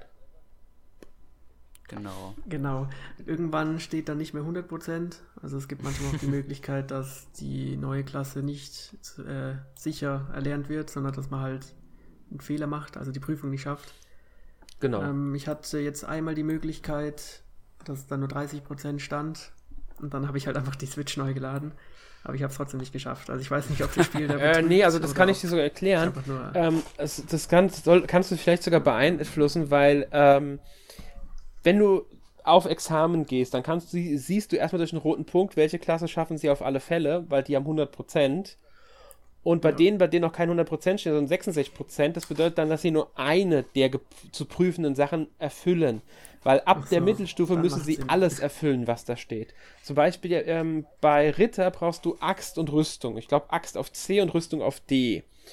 Und wenn du bei Rüstung schon D hast, aber Axt, noch nicht, Axt auch D bist und noch nicht C, dann kriegst du, glaube ich, nur so und so viel Prozent und schaffst das nicht definitiv. Du kannst es aber trotzdem schaffen. Ähm, Ja. Ja, dann macht Sinn, weil Ja. ich dachte, ich müsste halt einfach noch die eine Waffe halt einfach verbessern. Genau, musst du auch. Du musst dann im Grunde das, das, was noch nicht auf dem Wert ist, den du brauchst, hochleveln. Hast du das, kriegst du auch 100% angezeigt. Wenn 100% dasteht, schaffst du es auch immer auf alle Fälle. Dann ist definitiv. Du kannst es aber schon früher versuchen. Wenn du zum Beispiel 66% da stehen hast, ist ja ne- die Wahrscheinlichkeit schon relativ hoch, dass du es trotzdem schaffst. Äh, musst du halt dann ausprobieren, ob also ob's Risiko eingehen willst oder nicht, muss, muss man halt dann wissen und dann kann man es versuchen und so kann man die Klasse freischalten. Interessant ist das- dabei, finde ich halt, dass die Charakterwerte sich jeder, bei jeder Klasse verändern nochmal zusätzlich. Und so kann man auch ein bisschen dann noch was zusätzlich beeinflussen für jetzt den Hauptcharakter, in was man gut ist. Und dadurch kann man auch wiederum versuchen, Leute zu rekrutieren, weil wenn man zum Beispiel ähm, Söldner wird, steigert sich, glaube ich, die Stärke. Und wenn man, ähm, ich glaube, Schütze ist, ist logischerweise dann die, ähm, ich weiß gar nicht, wie es wie es nennt, die Geschicklichkeit ist, glaube ich, dann erhöht oder so. Ich bin mir nicht mehr ganz sicher. Hängt auch von der, also von der Klasse ab, in welchen Werten man dann besonders gut ist. Und dadurch kann man dann auch seine Chancen, sage ich mal, dadurch erhöhen. Natürlich muss man trotzdem die Waffenfähigkeiten entsprechend hoch haben, um diese Examen überhaupt erstmal abschließen zu können. Ist halt alles so, wie, wie ich es schon mal gesagt habe, eine zweischneidige Sache, in der man halt planen muss. Ja. Ähm, verschiedene Klassen haben auch, das ist vielleicht auch noch so eine Wichtigkeit, besondere Klassenfähigkeiten. Das ist beim Dieb zum Beispiel Stehlen und Schloss knacken. Ähm, Ganz klassisch. Ja. ja. das weiß ich jetzt gar nicht. Hat man die wirklich nur, wenn man die Klasse ausgerüstet hat oder lernt man diese Fähigkeit, wenn man die Nee, Klasse. die hat man nur in der Klasse. Ich habe das mit meinem eigenen Avatar gemacht Okay. und dann halt zu einer neuen Klasse gewechselt hat er das nicht mehr. Da muss, muss man dann halt immer dann halt die Klasse dann hin und her also wechseln. auch nicht, wenn man die Klasse man gemeistert hat, hat man die auch nicht dauerhaft, dass man die frei ausrüsten darf. Nein. Okay, gut. Nein, da muss man dann wieder zur Klasse zurückgehen. Okay, was bringt Kann man aber halt auch nicht halt in den Kämpfen. Das muss man halt sich dann überlegen, ob man das dann halt davor unbedingt jetzt braucht oder halt nicht. Genau. Ähm, aber was ähm, bringt einem dann genau das Meistern der Klasse? Höhere Werte oder. Ja, im Prinzip äh, würde ich sagen höhere Werte und dann halt speziellere Fähigkeiten, falls man die jetzt in einer gewissen Karte jetzt unbedingt braucht oder halt nicht. Okay. Weil ich wollte, das ist, ist halt so ein Faktor, weil ähm, ich finde es halt ganz interessant zu wissen, inwieweit ähm, haben die, äh, hat das Meister in der Klasse jetzt Einfluss, weil das habe ich bisher noch nicht so ganz erkannt. Mhm. Ähm, auch noch wichtig vielleicht, je nach Klasse lernt man bestimmte Fähigkeiten besser. Als Mimidone, Schwertkämpfer logischerweise, also ist als Schwertkämpfer ausgelegt, lernt man zum Beispiel ähm, Schwertkampf besser. Ich glaube, man hat plus eins dann auf Schwertkampf. Und ich bin mir ja gar nicht mehr, ich bin mir jetzt gar nicht sicher, ich glaube, ähm, als ähm, Priester müsste es sein. Das ist dann schon die Mittelstufe. Hat man plus 1 auf Vernunft für Schwarz- und Dunkelmagie und plus 2 auf Glaube für Weißmagie. Also man merkt, die Werte hängen immer von der Klasse auch ab, die man ähm, besonders Ja. gut leveln kann. Ja. Sonst noch irgendwas, was ihr sagen wolltet? Ja, eins wird mich noch interessieren. Habt ihr es hauptsächlich am Fernseher oder eher im Handheld-Modus gespielt? Fernseher. Ich auch, ich habe es aber auch zwischenzeitlich schon mal auf dem äh, Handheld, also jetzt nicht im Dock gespielt. Habe ich auch gemacht, dann meistens aber Kämpfe tatsächlich. Ähm, Klostererkundung auch, äh, aber ich, oder halt Unterstützungsgespräche, aber ich bevorzuge sowas dann doch eher wirklich im, am Fernseher. Ja. Ja. Wie bei den meisten Spielen dieser Art, muss ich ehrlich sagen. Also auch einen äh, Zelda oder einen ähm, Fire Emblem Warriors habe ich immer lieber am äh, Fernseher gespielt. Auch Mario ähm, Odyssey zum Beispiel. Ja, gehe ich auch mit ein. Man kann es spielen auch auf dem kleinen Bildschirm, aber angenehmer ist es natürlich, das auf dem größeren zu Ja, spielen. ist auch ein bisschen dem, finde ich, der Schriftgröße äh, geschuldet. Nicht ganz, nicht rein, Ja. aber ich finde die Schriftgröße am Fernseher ein bisschen angenehmer als am Handheld-Modus. Geht mir genauso. Also ich habe 80% am Fernseher gespielt und im Handheld-Modus ist die Schrift schon ein bisschen klein. Mhm. Die Textbox wäre in der Regel eigentlich groß genug für eine größere Schrift, aber ist leider nicht größer. Ja, finde ich auch. Ist nicht so krass wie jetzt bei Dragon Quest Builders 2, was wir ja letzte Woche im Podcast angesprochen haben, äh, Michael und ich. Da sitzen mich einige Texte sind schon am Fernseher so klein, dass ich mich nach vorne lehnen muss manchmal. Die sind im Handel-Modus noch übler. Aber okay.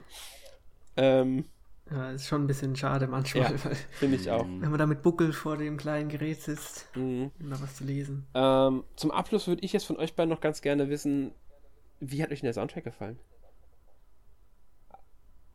Soundtrack. Hm. Welcher Soundtrack? Spaß. Nee. Nee. Also ich mag den Soundtrack vom Nee. Spiel. Er ist ähm, jetzt. Ich auch. Äh, ja, doch. Er, er, er passt zum Spiel einfach, finde ich, und ist halt typisch Fire Emblem irgendwo auch. Ja, so geht's mir auch. Ich habe mir ja durch die Limited Edition ja schon die viele Stücke da ja auf die, vom USB-Stick rausgespeichert und höre die auch so zwischendurch schon immer mal wieder gerne. Genau, habe ich auch. Also mir sind jetzt nicht so viele Sachen im Kopf geblieben. Ein bisschen vielleicht das Stück, wenn man im Kloster unterwegs ist. Mhm. Aber was ich mag, sind die Übergänge in den Kampfbildschirm und wenn man so einen Bataillon zum Beispiel einsetzt, dann sind da relativ äh, organische ja, Übergänge musikalisch gesehen. Mhm. Stimmt, ja. Das ist ganz nett. Aber äh, vielleicht kommen mir da noch ein paar Sachen in den wichtigen Schlachten oder so. Gut. Das wollte ich nur wissen, weil mich, für mich ist Soundtrack immer ein ganz wichtiger Faktor in solchen Spielen. Mm, So, und zum Abschluss, ihr seid ja erfahrener, hat dieser Teil das, was ihr erwartet habt, erreichen können oder seid ihr immer noch auf der Suche nach dem neuen Fire Emblem? Also ich würde sagen, weitestgehend ist das wirklich ein sehr schönes Spiel. Es macht zwar vieles anders, vieles, also jetzt nicht alles anders oder neu, aber doch, es geht eigene Wege und ich finde, die sind nicht schlecht. Also, dass man viel äh, eigen, äh, viel eigenes, ähm, also viel mehr Freiheiten hat, wie man jetzt so, so da seine Einheiten sozusagen gestaltet, welche Klassen sie haben sollen oder welche Waffen sie nutzen sollen. Ich finde, das ist schon nicht schlecht auf jeden Fall. Ja, also ich stimme Sören dazu. Also mir gefällt das Spiel sehr, sehr gut, muss ich sagen.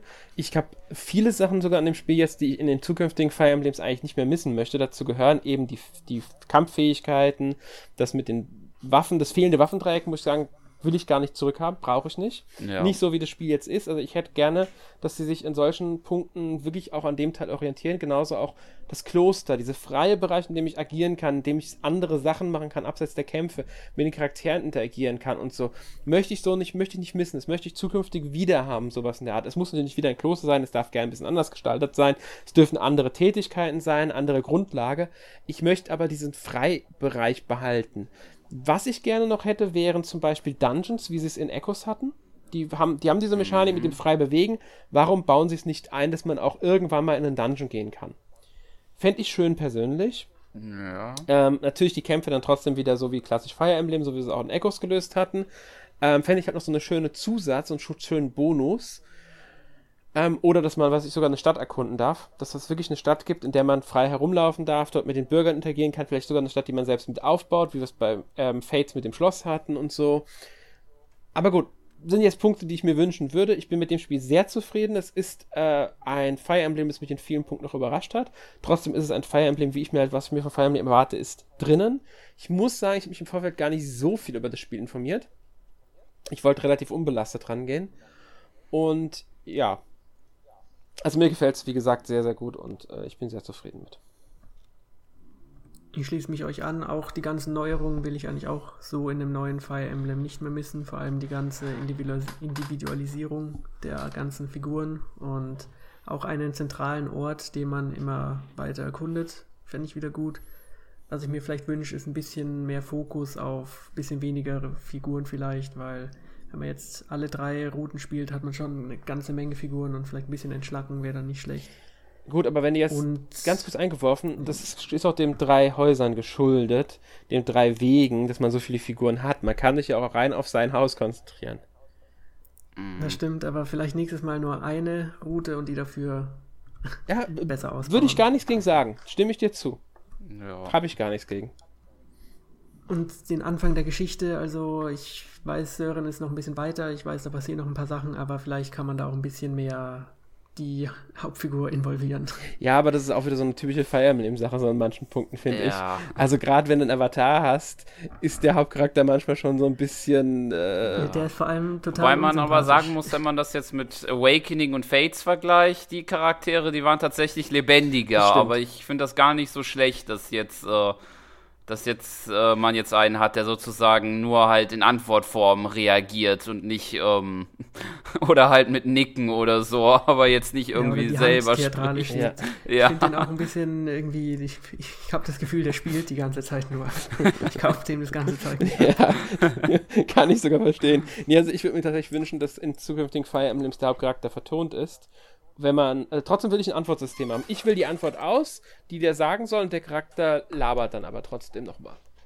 Das möchte ich gerne ja. haben. Ja, so eine Mischung aus beiden, das wäre gut.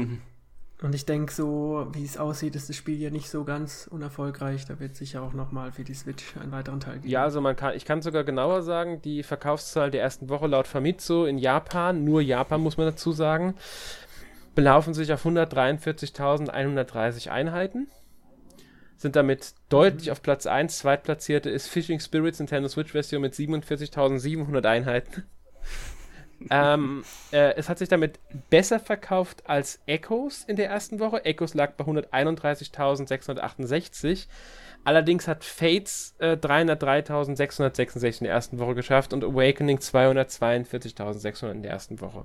Liegt also hinter den beiden Teilen.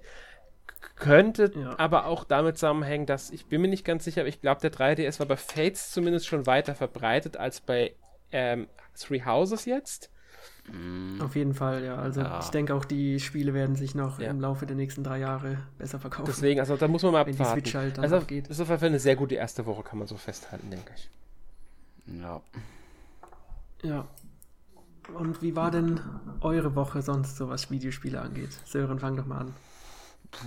Ich habe tatsächlich, glaube ich, außer Fire Emblem habe ich was anderes gespielt. Ich glaube, ich würde tatsächlich sagen, gar nicht.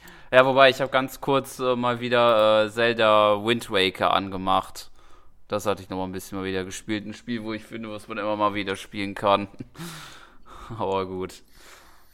Passt ja zum Wetter. Ja, ja, mehr oder weniger. ähm, ich überlege gerade, ich habe tatsächlich, ich habe noch andere Sachen gespielt, ein bisschen Mario Maker 2, aber davon habe ich jetzt schon mal geredet. Ähm, Dragon Quest Builders 2, da hatten wir letzte Woche den Podcast zu. Ich glaube, da muss ich auch nicht mehr viel zu sagen. Ähm, neu habe ich jetzt gespielt P-Cross Lord of the Nazarick. Ähm, ist es neueste P-Cross von Jupiter? Ich weiß gar nicht, wie viele Teile haben sie mittlerweile auf der Switch, schon einige. Fünft oder sechs. Das klingt wie P-Cross mit einem komischen Rollenspielnamen. Ähm, ja. Es ist P-Cross mit Anime-Franchise-Lizenz. Äh, tatsächlich. Das ist schon das zweite, glaube ich, was sie gemacht haben. Davor war Kemono Friends dran. Es ist Overlord, wenn euch Overlord was sagt. Overlord ist eine ähm, Light Novel eigentlich. Die wurde schon als Manga adaptiert und hat mittlerweile drei Anime-Staffeln, von denen die erste vor, ich glaube, zwei Jahren in Deutschland erschienen ist. Die zweite ist jetzt mittlerweile zumindest im Partnershop vom deutschen Publisher erhältlich. Ich weiß gar nicht, wann sie in den Einzelhandel kommt offiziell, ähm, als Komplettbox. Und das Spiel nimmt halt die Story und erzählt sie im Grunde in, in nach. Also man muss dazu sagen, sie spoilert zumindest ein bisschen was, also ich würde sogar fast sagen, sie spoilert alle drei Staffeln, also zumindest das Ende der dritten Staffel. Ich weiß es ehrlich gesagt nicht, weil ich die dritte nicht gesehen persönlich. Deswegen kann ich es nicht so ganz beurteilen. Aber ich mag das Franchise unglaublich gerne, muss ich dazu sagen. Ich würde mir wünschen, dass die Light Novels in Deutschland erscheinen. ähm, es geht halt um einen MMO. Ja, halt so ein typisches Isekai-Story. Er spielt eigentlich MMO und wird dann in diese andere Welt gezogen. Eigentlich sollte das MMO-Spiel also abgeschaltet werden. Er wird dann rübergezogen und muss dann dieser Fantasy-Welt klarkommen. Das P-Cross geht halt jetzt hin, bringt die wichtigsten Figuren um den äh, Hauptcharakter 1 Ulgon ähm, und jeder hat halt dann mehrere P-Cross, ich glaube Nummer vier, drei, äh, neun normale P-Cross, drei farbige P-Cross und ein Clip P-Cross, was die andere ist, dass mehrere P-Cross zu einem Bild zusammengesetzt werden. Ähm, ich weiß gar nicht, wie viele Charaktere es sind. Ich glaube zwölf. Und das ist halt immer mit Story verbunden. Mit einer Anfangssequenz, mit einer Endsequenz, wenn man alle P-Cross von dem Charakter geschafft hat. Es werden Bilder freigeschaltet, die halt jeweils mit den Figuren zu tun haben, mit der Geschichte zu tun haben, fertig. Also alles ziemlich simpel, aber sie erzählen halt so ein bisschen grob die Geschichte nach. Und es gibt ein Intro, das so die Story einleitet. Aber ansonsten ist P-Cross. also nichts anderes als P-Cross mit ein bisschen Anime-Story von der Serie, weil sie orientieren sich stark an der Serie, das merkt man. Also, ja. Ja, das war's. Mehr gibt's dazu, glaube ich, nicht zu sagen. Und ansonsten hast du nichts gespielt? Ähm, nein. Sonst habe ich nichts gespielt. Zumindest fällt mir jetzt gerade nichts mehr ein. Und halt Fire Emblem, aber gut, das ist. Ja, ja das ist klar. Ja. Ja, außer Fire Emblem habe ich eigentlich auch nicht äh, so viel gespielt. Hauptsächlich kleinere Sachen für die Switch, also ein bisschen Mario Kart, bisschen Crypt of the Nico Dancer, äh, ein bisschen Tetris 99. Aber Fire Emblem ist da schon relativ zeitkonsumierend. Ja. Nächste Woche gibt es natürlich einen weiteren Podcast und zwar ein Podcast zu mehreren Spielen. Und zwar wollen wir wieder einen Überblick über eShop-Spiele machen, die in den letzten Wochen erschienen sind. Welche Spiele das genau sind, ist noch eine Überraschung. Und wenn ihr vielleicht ganz andere Meinungen zu Fire Emblem Three Houses habt, könnt ihr diese natürlich in den Kommentaren kundtun. Vielleicht sehen wir dann, ob wir hier alleine stehen mit unseren Eindrücken, aber ich denke mal nicht. Und ansonsten bedanke ich mich beim Zuhören und bis zum nächsten Mal. Ciao. Tschüss. Tschüss. Thank you.